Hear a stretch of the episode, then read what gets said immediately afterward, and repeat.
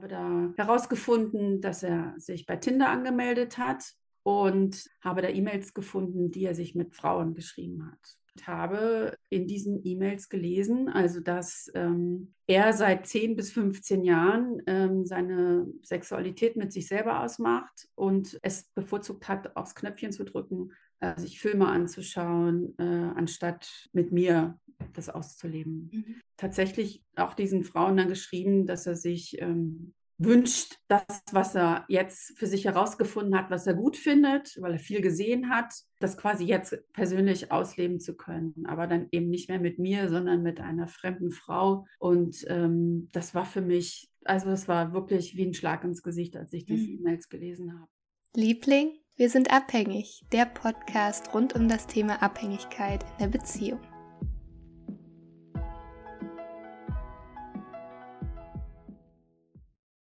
Hallo und herzlich willkommen zur heutigen Podcast-Folge. So schön, dass du wieder dabei bist.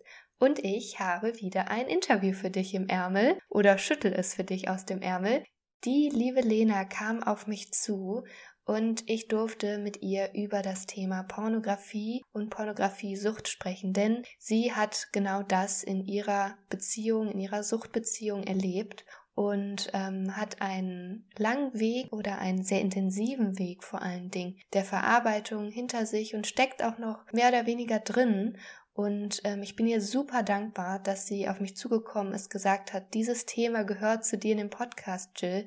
Denn der Meinung bin ich absolut auch. Und unser Kennenlernen war schon super bereichernd für mich. Es hat mich ähm, nochmal tiefer in ein Thema gesteckt mit der Nase, ja, vor dem ich mich früher vor allen Dingen auch eher gedrückt hätte, was für mich auch lange Zeit mit ganz viel Scham, Gefühl verbunden war und wo ich nicht gerne drauf geschaut habe. Ein Thema, was ich eher gemieden habe, auch in Beziehungen. Und ähm, genau, Lena und ich haben zum einen natürlich über die Pornografie-Sucht gesprochen, wie sie das erlebt hat, wie sich das entwickelt hat, was für Erklärungen sie, aber auch ich das sehe. Wir haben über männlich und weibliche Anteile in uns gesprochen, über das Ungleichgewicht, Sicht und auch drauf geschaut, was eine Pornografiesucht vielleicht für ein Lösungsversuch aus systemischer Sicht sein kann. Also ganz, ganz viel steckt in dieser Folge drin. Ich wünsche dir ganz, ganz viel Freude und vor allen Dingen wertvolle Erkenntnisse beim Zuhören. Und das ist jetzt der erste Teil und den zweiten Teil wird es dann in der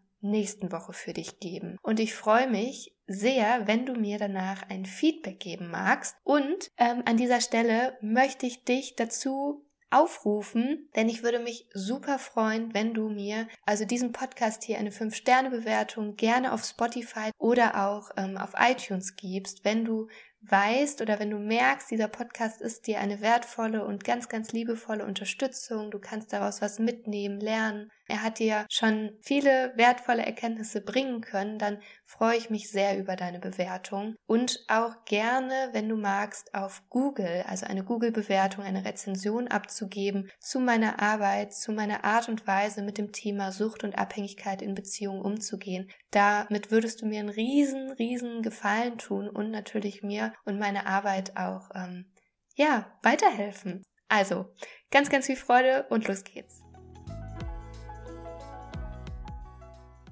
Herzlich willkommen, Lena, hier im Podcast Liebling, wir sind abhängig. Ich freue mich sehr, dass du auf mich zugekommen bist und wir heute ein oft sehr verschwiegenes Thema beleuchten. Schön, dass du da bist, Lena. Ja, hallo Jill. Ja, für die Zuhörer und Zuhörerinnen ähm, nenne ich einmal das Thema nochmal zu Beginn. Und zwar darf ich heute mit der Lena über Pornografiesucht sprechen. Und ähm, ich möchte dir gar nichts vorwegnehmen, Lena. Du darfst dich gerne ja einmal vorstellen. Was ist deine Intention? Ich habe ja gesagt, du bist auf mich zugekommen. Äh, was ist deine Intention für die Aufnahme? Wer bist du? Was bringst du mit heute? Ja, wie du schon sagst, ich heiße Lena und ich bin äh, 50 Jahre und ähm, habe jetzt ziemlich lange in einer Beziehung gesteckt, nämlich jetzt im Juni wären es 23 Jahre gewesen und war fast 20 Jahre verheiratet. Und im äh, Anfang dieses Jahres haben und ich uns getrennt. Und das war ähm, abzusehen, schon über einen längeren Zeitraum. Und aber so richtig klar warum und wieso sich unsere Ehe so oder Beziehung so entwickelt hat in all den Jahren, darüber bin ich mir jetzt erst im Klaren. Mhm. Denn ich bin da auf ähm, etwas gestoßen, Anfang, oder es war Anfang Februar, was mir quasi eine Erklärung dafür gegeben hat, ähm, warum, warum vieles so war, wie es war in der Vergangenheit. Genau. Mhm. Ja, und das Thema ist ähm, tatsächlich äh, Pornografiesucht oder ich glaube, es wird auch als ähm, Internet-Sexsucht mhm. bezeichnet, mhm. um es das Wort Porno ist dann doch eher sehr negativ belastet. Und ähm, ja, ich äh, hab, möchte gerne diesem Thema an die Öffentlichkeit gehen, weil ich es zum einen auch für mich, glaube ich, gut finde, darüber zu reden. Also ich, es ist ein sehr schambehaftetes Thema. Und äh, ich tue mich ganz schwer damit, mit anderen äh, darüber zu reden. Hier mhm. habe ich die mhm. Möglichkeit, ähm, anonym darüber zu sprechen. Und äh, zum anderen auch, weil ich etwas weitergeben möchte. Also, und da liegen mir auch besonders die Jugendlichen am Herzen, die nach meinem Wissen schon sehr, sehr involviert sind in dieses, in dieses Thema Pornografie und das schon ganz früh beginnt, weil sie auch die Möglichkeit haben, über das Internet ähm, da dran zu kommen, ziemlich leicht sogar. Und dass das einfach ganz, ganz viel macht mit diesen jungen Menschen. Und deswegen dachte ich auch, ist das hier eine, eine gute Gelegenheit, ähm, das mal anzusprechen bei dir. Ja. Ja, danke dir erstmal für die, für die ersten Einblicke. Ähm, das ganze Thema Jugend möchte ich mit dir ganz am Ende vom Interview gerne nochmal aufgreifen, dann nochmal drauf schauen. Es liegt mir ja auch irgendwo am Herzen durch meine Arbeit bei Blue Prevent. Ähm, da bin ich mit dem Thema Pornografiesucht tatsächlich erst vor kurzem in Kontakt gekommen und finde das so wichtig, offen darüber zu sprechen, auch so genauso wie über andere Substanzen, Suchtformen äh, oder Möglichkeiten auch. Ähm, deswegen nochmal ein großes Dankeschön an dich. Ja, du hast gerade schon so ein paar Einblicke gegeben, dass ja deine Suchtbeziehung die Sucht, äh, die Beziehung zu deinem Mann oder zu deinem noch Ehemann ist. Ihr habt auch zwei Kinder, richtig? Genau. Vielleicht magst du so ein bisschen, du hast ja gerade schon gesagt, ja, dass irgendwie es sich schon länger gezeigt hat. Also wie, wie können sich die Zuhörer und Zuhörerinnen so die Verhältnisse bei euch vorstellen? Wie, wie sah das so aus, das Zusammenleben der letzten Jahre? Ähm, ja, also ja, ich muss dazu sagen, dass ähm, wir haben zwei Kinder und unsere erste Tochter hat ähm, eine Behinderung. Wir haben recht früh eine Diagnose bekommen. Mhm. Da war sie ein halbes Jahr alt. Und somit begann quasi auch mit dem Familienleben dann zu dritt, äh, kamen gleich ganz große Sorgen auf uns zu. Und äh, habe aber schon in der Schwangerschaft gemerkt, dass mein Mann das nicht so wirklich gut fand, dass mein Körper sich verändert. Also ich, er fand das jetzt, war nicht einer dieser Männer, der äh, in meinen Bauch verliebt war, weil da jetzt ein Baby drin wuchs, sondern er ähm, distanzierte sich da schon körperlich mehr von mir. Ähm, mit, den, mit der Behinderung meiner Tochter und diesen ganzen ähm, Sorgen, die da kamen, ähm, ging es war es so, dass wir relativ unterschiedlich damit umgegangen sind. Also ich bin dann losgegangen und habe überall versucht, Informationen zu kriegen über diese Erkrankung und andere Menschen zu finden, die ähm, ähnliches, ähnliches erlebt haben. Und mein Mann hat sich immer mehr äh, zurückgezogen seinerzeit. Und da fing es schon an, dass ich ähm, da mehr Verantwortung übernommen habe. Ne? Also zum einen natürlich fürs Kind, und zum anderen eben auch für die ganze Entwicklung des Kindes, die ja große Förderung brauchte. Mhm. Da ähm, fing, das, fing das schon an. Dann haben wir noch ein zweites Kind bekommen, das war auch ein Wunschkind, also noch eine zweite Tochter. Und ähm, ja, und mit all diesen Herausforderungen, Familienleben, äh, mein Mann äh, war selbstständig, hat viel gearbeitet, ähm, war das so meine Hauptaufgabe mit Halbtagsjob, mich um Kinder und Wohnungen und diese ganze Organisation und Förderung eben auch zu kümmern. Und ja, ich habe ähm, dadurch einfach wahnsinnig viel, viel gewuppt so in der Zeit und habe es aber auch als meine Aufgabe angenommen und äh, habe aber nicht so diesen Prozess, dass mein Mann sich da immer mehr zurückgezogen hat, äh, zum Teil auch gar nicht so wahrgenommen. Mhm. Ähm, das kam erst viel später, dass ich gemerkt habe, dass mir das viel zu viel ist, was ich da mache, äh, was ich trage auch und ähm, ihn immer mehr aufgefordert habe, mitzugestalten. Also das Thema Gestalten war immer ein, ein großes. Ja, ich konnte das irgendwann ganz gut benennen.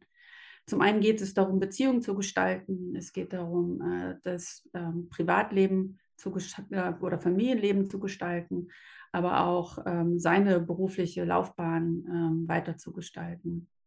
Genau, das waren so die, die Jahre und äh, wir haben irgendwann auch äh, Hilfe gesucht, also auf meinen Wunsch hin, dass ich gemerkt habe, irgendwie entfernen wir uns immer mehr voneinander und haben dann ähm, eine Paartherapie angefangen.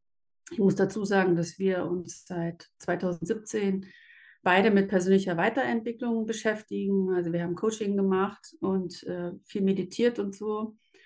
Und dann sind wir zur ersten Paartherapie gegangen und die Paartherapeutin sagte damals schon, Sie wissen doch alles. Also, ne, wir, mhm. was, was wollen Sie hier? Wieso machen Sie es da nicht einfach so? Und äh, ich dachte mir, ja, eigentlich hat sie recht. Ne? Mhm. Und diese einen Paartherapie, das waren nur zwei, drei Stunden, folgten noch äh, weitere Ansätze in der Richtung.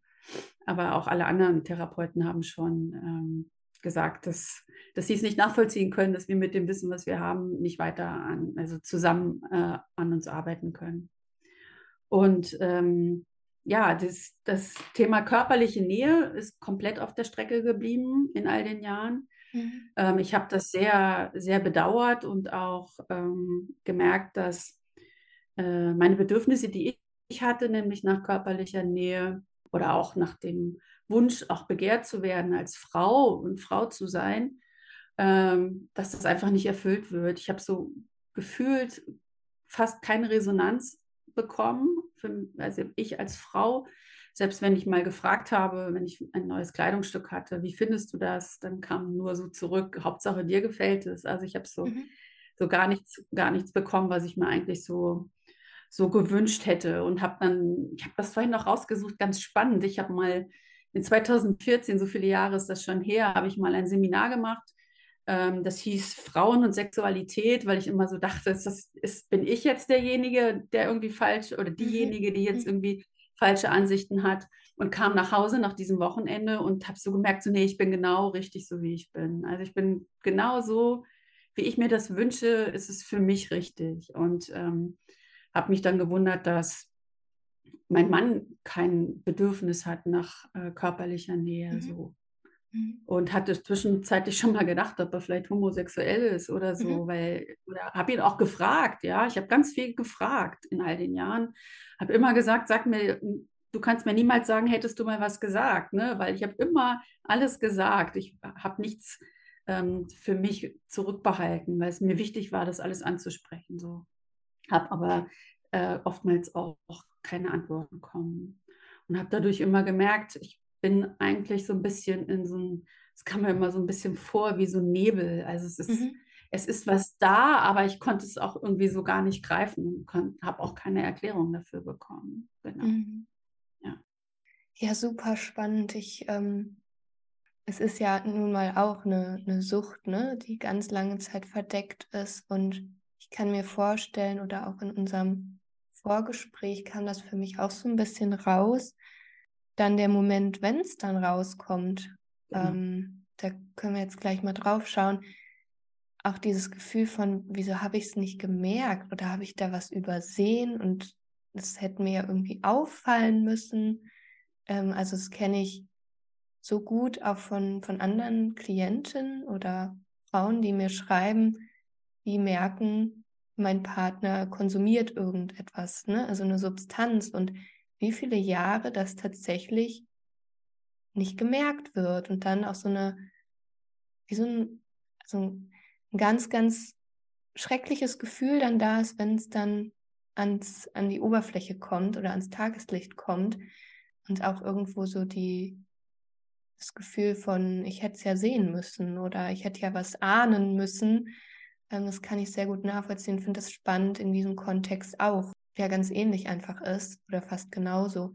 Wann war das denn? Wann, wann kam es denn dann zur Sprache? Oder du hast ja gesagt, dass es so lange dieser Nebel da war. Wie, wann war der Tag da, wo es greifbar war, was das ist, was da im Busch war die ganze Zeit. Ja, also ich muss dazu sagen, dass ich schon seit ein paar Jahren gemerkt habe, dass irgendwas mit seiner Sexualität nicht in Ordnung mhm. sein muss und ihn auch gebeten habe, sich darum zu kümmern, ja. Mhm. Weil ich auch gemerkt habe, dass er so gar nicht so sein Mann steht, also so, ne, sich für sich selber einsetzt und ähm, ja, so wie man das vielleicht von einem, also er war nicht so in seiner männlichen Energie, dafür ich umso mehr mhm. in, mhm. all den Jahren, genau. Und ähm, dann haben wir Ende des Jahres, letzten Jahres schon auch, habe ich irgendwann mal gesagt, theoretisch sind wir da schon getrennt, weil es war im Gespräch, weil also wir haben zwar hier irgendwie funktioniert, so als Eltern, ne, eher mehr auf meine Anweisungen als von selber, aber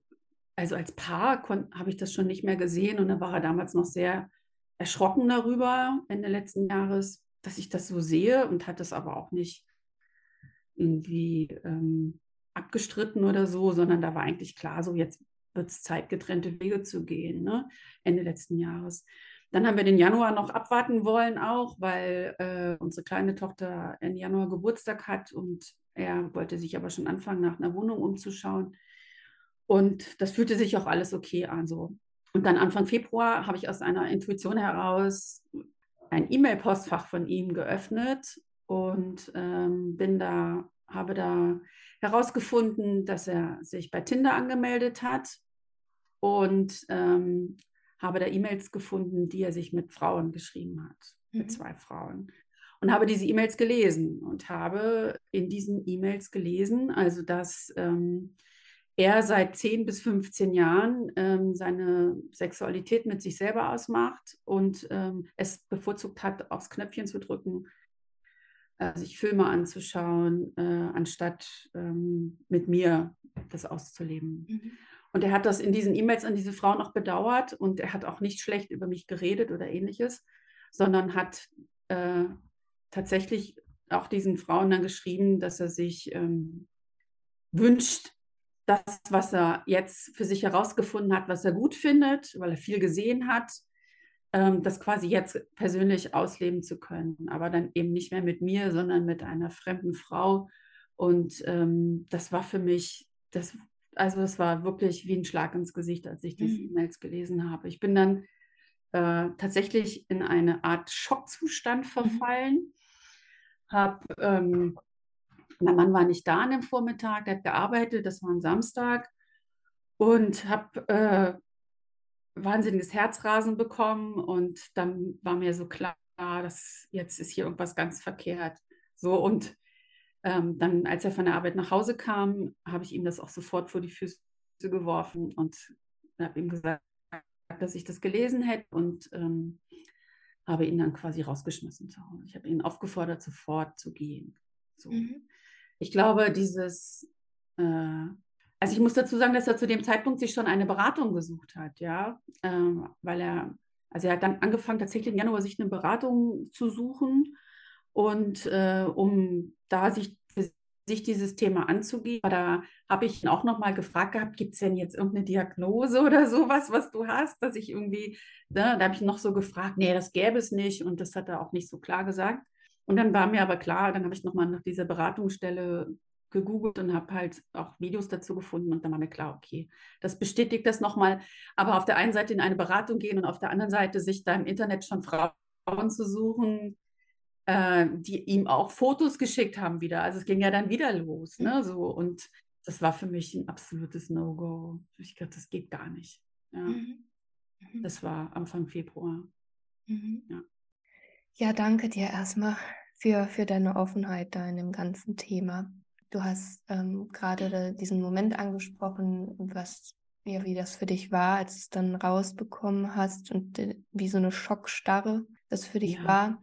Und ich erinnere mich an unser ähm, Vorgespräch, dass du, ähm, ich würde nämlich jetzt gern mit dir nochmal so ein bisschen auf, ja, auf das äh, schauen, was, was dich so in, in, der Männlichkeit und Weiblichkeit geprägt hat, auch so vom, vom Elternhaus her. Da haben wir ja auch viel drüber gesprochen beim Kennenlernen, dass dich dieses Gefühl oder dieses das, was da passiert ist, was da rausgekommen ist, sehr auch daran erinnert hat, was zwischen deinen Eltern passiert ist. Magst du da gerne mal so ein bisschen drauf eingehen? Wie war das? Ähm, wie war deine Mama, wie war dein Papa und wie war das Verhältnis zwischen den beiden? Ja, also meine, ähm, ich komme ja aus einer Suchtfamilie. Meine Mhm. Mutter ist ähm, Alkoholikerin und ähm, mein Vater und meine Mutter haben so, wie ich finde, ähm, eine sehr impulsive Ehe geführt. Also sind beide sehr äh, schnell hochgekocht. Also es kam immer schnell in die Emotionen, konnten schlecht sachlich bleiben. Das heißt, es gab oft Auseinandersetzungen, aber ich habe als Kind ganz viel davon nicht verstanden und äh, habe nur immer gemerkt, die Stimmung war, war schlecht. Und irgendwann habe ich auch ähm, angefangen und mitbekommen, dass äh, meine Mutter trinkt, indem ich Flaschen gefunden habe im Badezimmerschrank, Alkohol gefunden habe und äh, habe die Flaschen ausgeschüttet, habe Wasser reingemacht und so und habe dann die Reaktion von ihr war natürlich immer ganz heftig, also ganz wütend und sauer und aggressiv. Und da wurde mir klar auch, okay, das, äh, das, die braucht das wirklich, also die braucht diesen Alkohol, Mhm. ne? Also Mhm. das ist eine Sucht.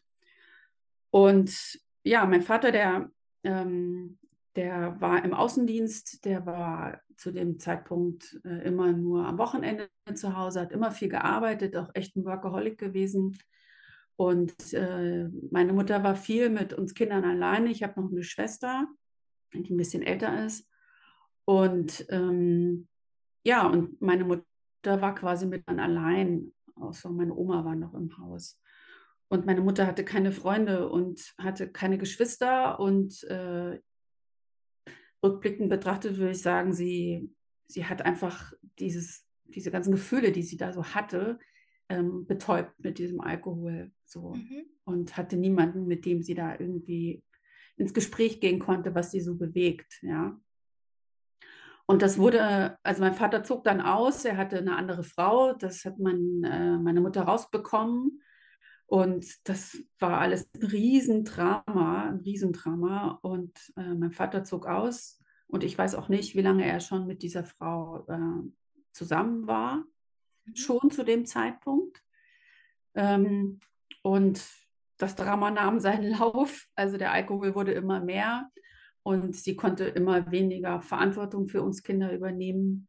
Und das heißt, ich war schon mit 14 alleine auf Elternabenden, weil meine Mutter da schon gar nicht, Mhm. also ich war Klassensprecherin, meine Mutter konnte da schon gar nicht mehr äh, mit so. Und ich wollte auch nicht mehr, dass, ähm, dass sie sich zeigt so in der Öffentlichkeit. Ne? Genau. Mhm. Also wir wohnten in einem kleinen Dorf, 900 Einwohner und äh, quasi das ganze Dorf wusste es auch. Also, weil sie in einem Tante-Emma-Laden den Alkohol gekauft hat.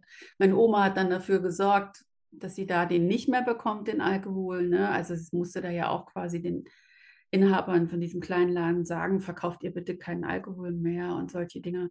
Also, es war schon sehr schambehaftet für mich als Jugendliche Mhm. auch. Ne? Das so, ähm, ja, also alle wussten es, aber endlich redet keiner drüber, ja. Und bei uns gab es ganz viel Aggressivität, also auch ganz viel äh, Gewalt. Also sie hat auch dann in, zu Zeiten, wo sie richtig viel getrunken hat, uns geschlagen. Und äh, also das ganze Haus war immer hell erleuchtet und gefühlt wussten es alle Nachbarn drumherum, aber keiner hat geholfen. Mhm. Ne? Also wir Kinder waren da für uns und und ich kann mich gut daran erinnern, dass ich am anderen Morgen oft aufgewacht bin und habe gedacht, so, war das jetzt wirklich so gestern Abend? Also war das Mhm. jetzt wirklich so? Und dann aber mir immer wieder eingeredet habe, ja, naja, so schlimm war es ja jetzt gar nicht. Also es war zumindest nicht so schlimm, als dass ich hätte gehen wollen. Ja, also ich habe immer noch dieses, immer noch diese Hoffnung gespürt, es wird anders werden. Das heißt, ist ja auch was Essentielles dann, ne, bei, Ja, bei Kindern und klar. Jugendlichen.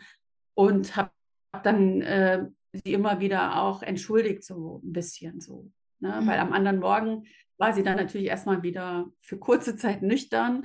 Und in Zeiten, wo sie nicht getrunken hat, war sie auch echt eine tolle Mutter einfach. Mhm. Ne? Genau.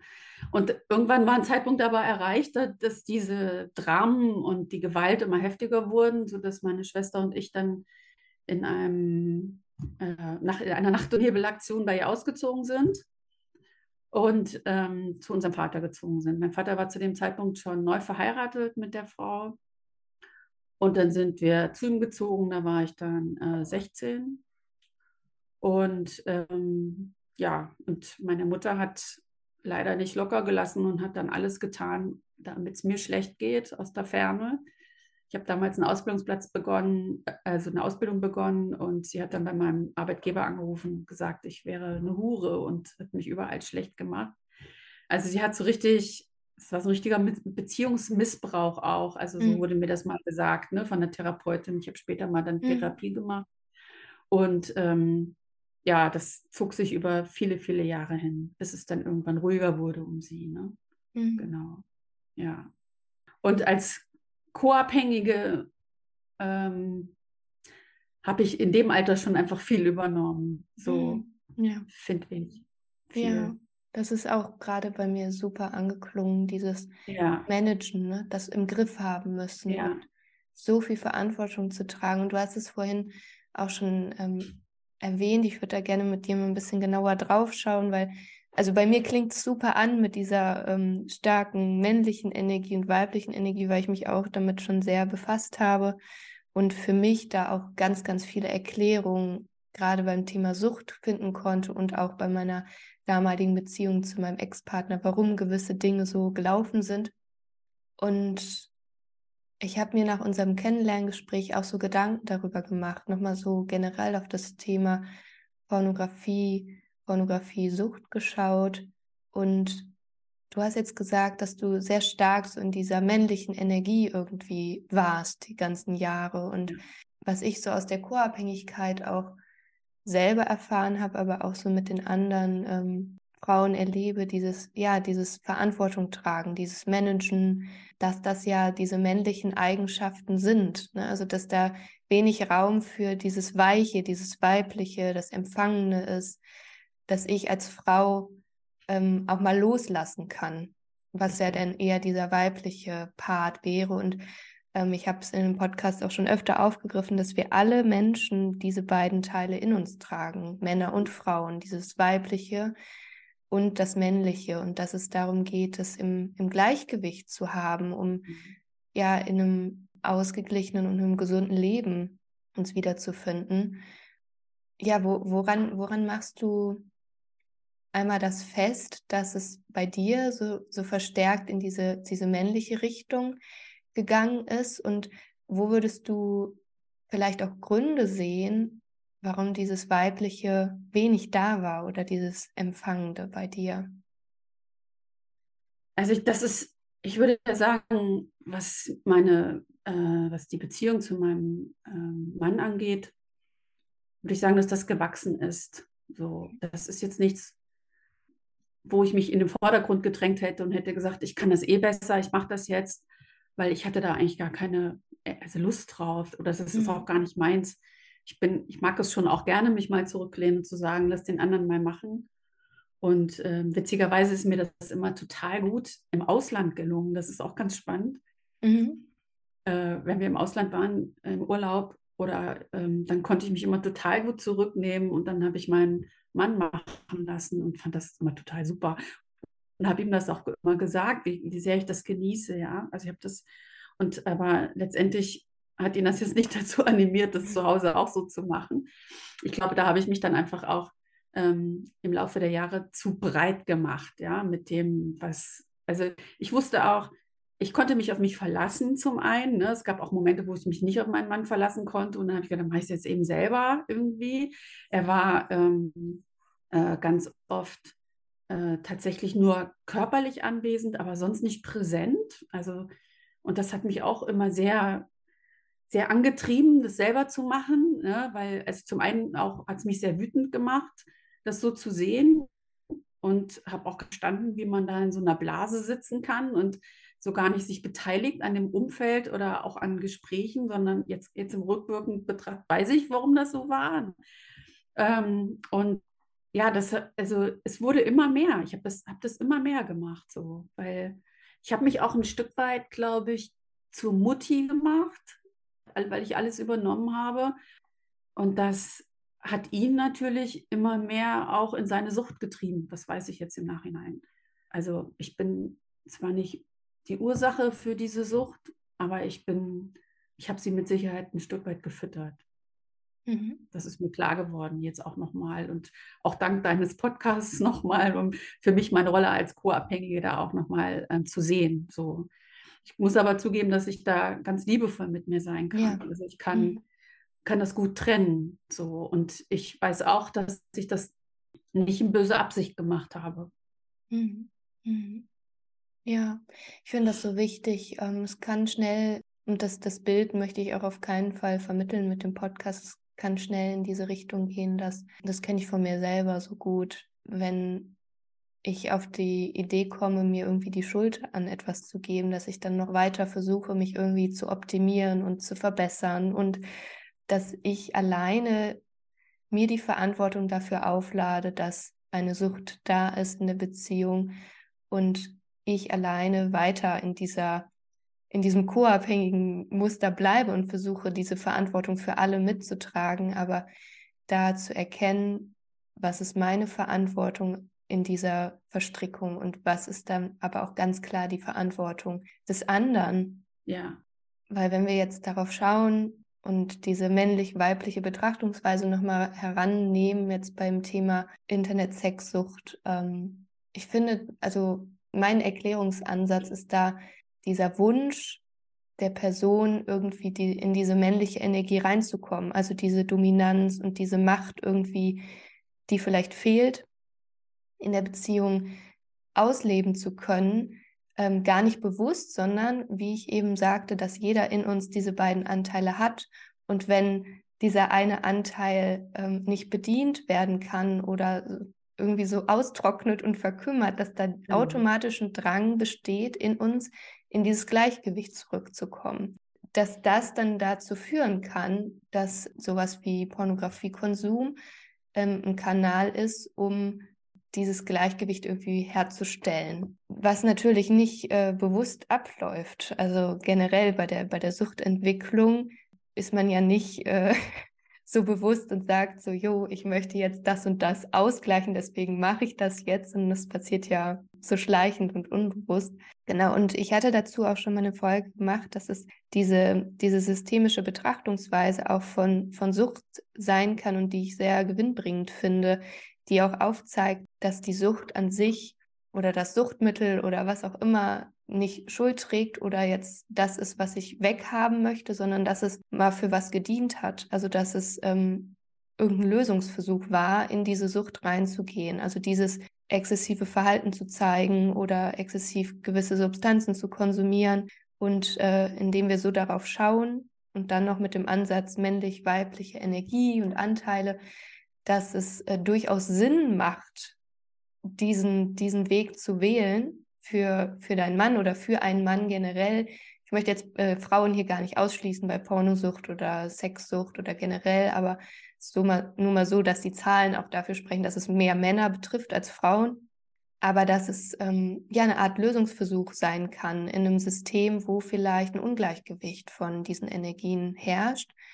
Ähm, was aber nicht heißt, dass die anderen, die in dem System sind, schuld sind, sondern dass die Eigenverantwortung ist, zu schauen, wie kann ich diese Energie in mir selber integrieren und ein Gleichgewicht herstellen.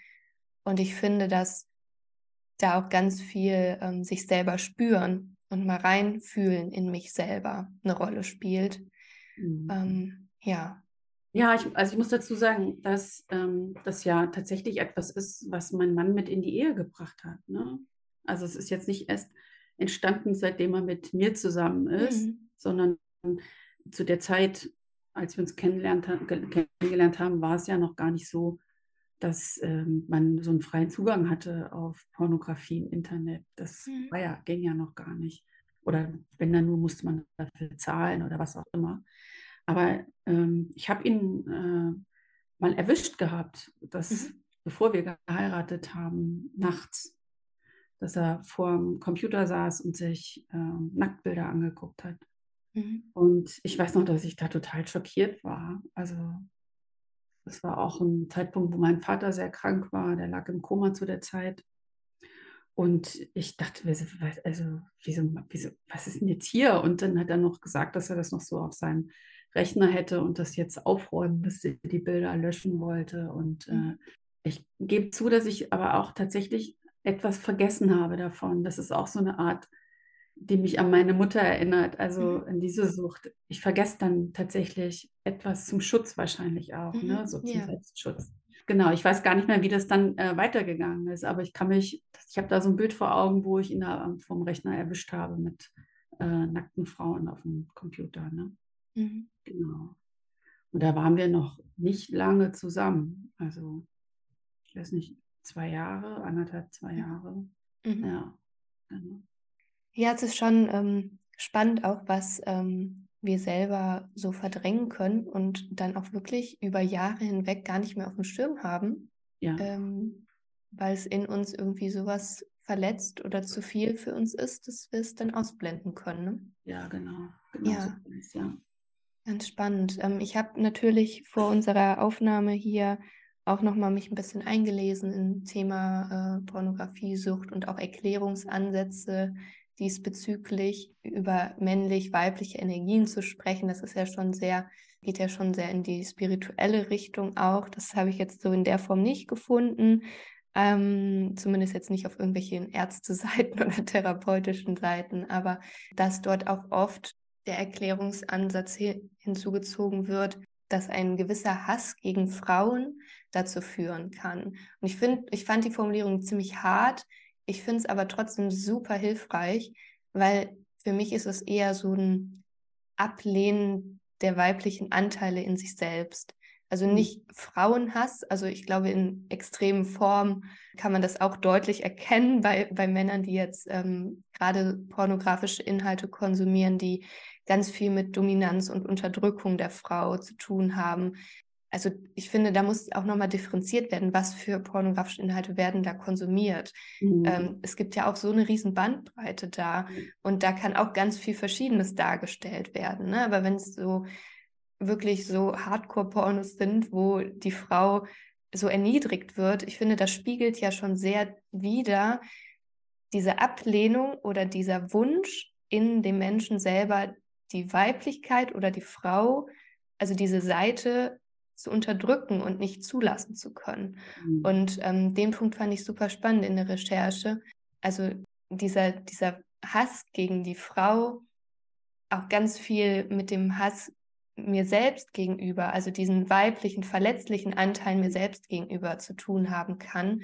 Und äh, dieser Wunsch, das irgendwie zu kompensieren und zu kontrollieren, hat ja auch ganz viel dann so mit Minderwertigkeitsgefühlen äh, zu tun. Ja. Dass wenn ich das jetzt zulassen würde, diese weiche Seite in mir, diese verletzliche Seite, dass ich dann ähm, auch nochmal dieses einfach unfassbar ungesunde Männerbild, was wir in unserer Gesellschaft haben, dass ich dann minderwertig bin und ein Schlappschwanz oder was mhm. weiß ich, ne? Also naja. diese, dieses, äh, dass ich dann kein Mann bin.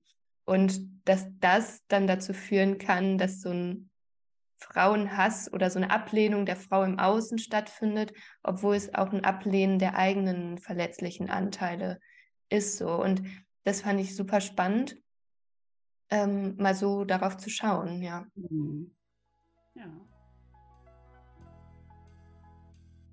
Wenn diese Folge dir gefallen hat und auch der Podcast dir eine wertvolle Unterstützung ist, dann teile ihn super, super gerne und schenke ihm eine 5-Sterne-Bewertung auf iTunes, damit wir gemeinsam noch mehr Menschen mit diesem Thema erreichen können und auf ihrem Weg aus der Co-Abhängigkeit unterstützen.